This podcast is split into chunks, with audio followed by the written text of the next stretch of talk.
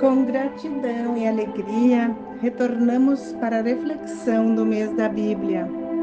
Hoje é o terceiro encontro do estudo dos livros de Josué, capítulo 6, versículos 1 a 10. Neste encontro, vamos refletir sobre as disputas pela terra e a reconquista de Jericó, que era uma cidade bem fortificada.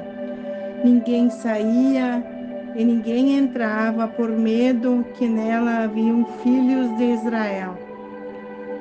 O Senhor chamou Josué e disse: Eis aí eu pus eu na tua mão Jericó e o seu rei e a todos os valentes homens.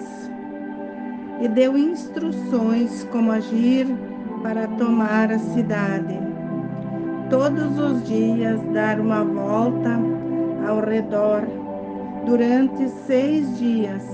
E no sétimo dia os sacerdotes tomem as trombetas e rodearão sete vezes a cidade com o povo. E quando as trombetas fizerem um sonido mais penetrante, todo o povo deve dar um grito, e as muralhas cairão e cada um entrará no lugar que lhe ficar de fronte.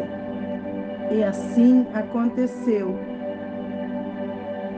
Josué organizou o povo armado e os sacerdotes tocando trombetas adiante deles.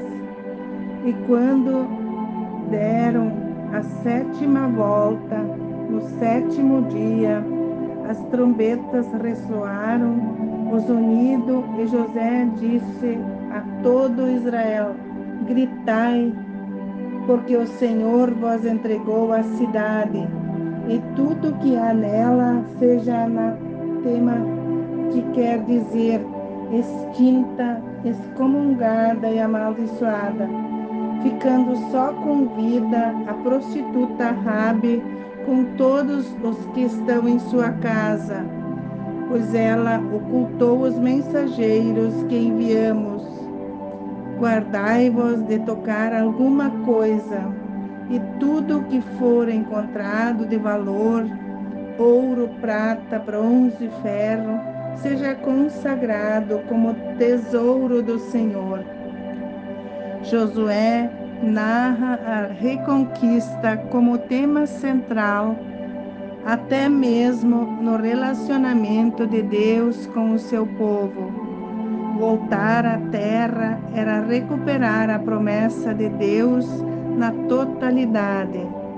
A saída do Egito recorda memórias de uma época em que o povo precisava aprender e valorizar o próprio território, se comprometendo com o seu cuidado Nada justifica a guerra, mas a história do povo que em seu tempo, com suas possibilidades, não mediu esforços para garantir os seus direitos. A fé de Israel é um exemplo para nos ensinar e entender que nossas conquistas têm origem em Deus. Não é fácil de entender o sofrimento das pessoas que tiveram que sair de suas cidades, expatriados, sofrem a saudade de um lar, de sua terra e de vida digna.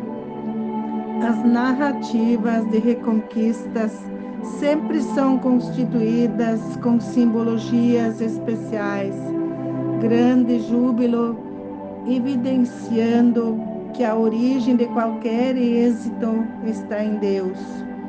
Como comunidade de fé, precisamos rezar pelas pessoas que sonham com a casa própria, para que encontrem paz e, através do diálogo, alcancem a proteção básica para viver. Que os povos que enfrentam conflitos encontrem um lugar acolhedor onde habita a serenidade e o direito de assegurar vida digna. Atentos à palavra do Senhor, rezemos em oração que nos dá a certeza de que o Senhor está sempre conosco e nos protege por onde quer que nós estejamos. Glória ao Pai, ao Filho e ao Espírito Santo, como era no princípio, agora e para sempre. Amém.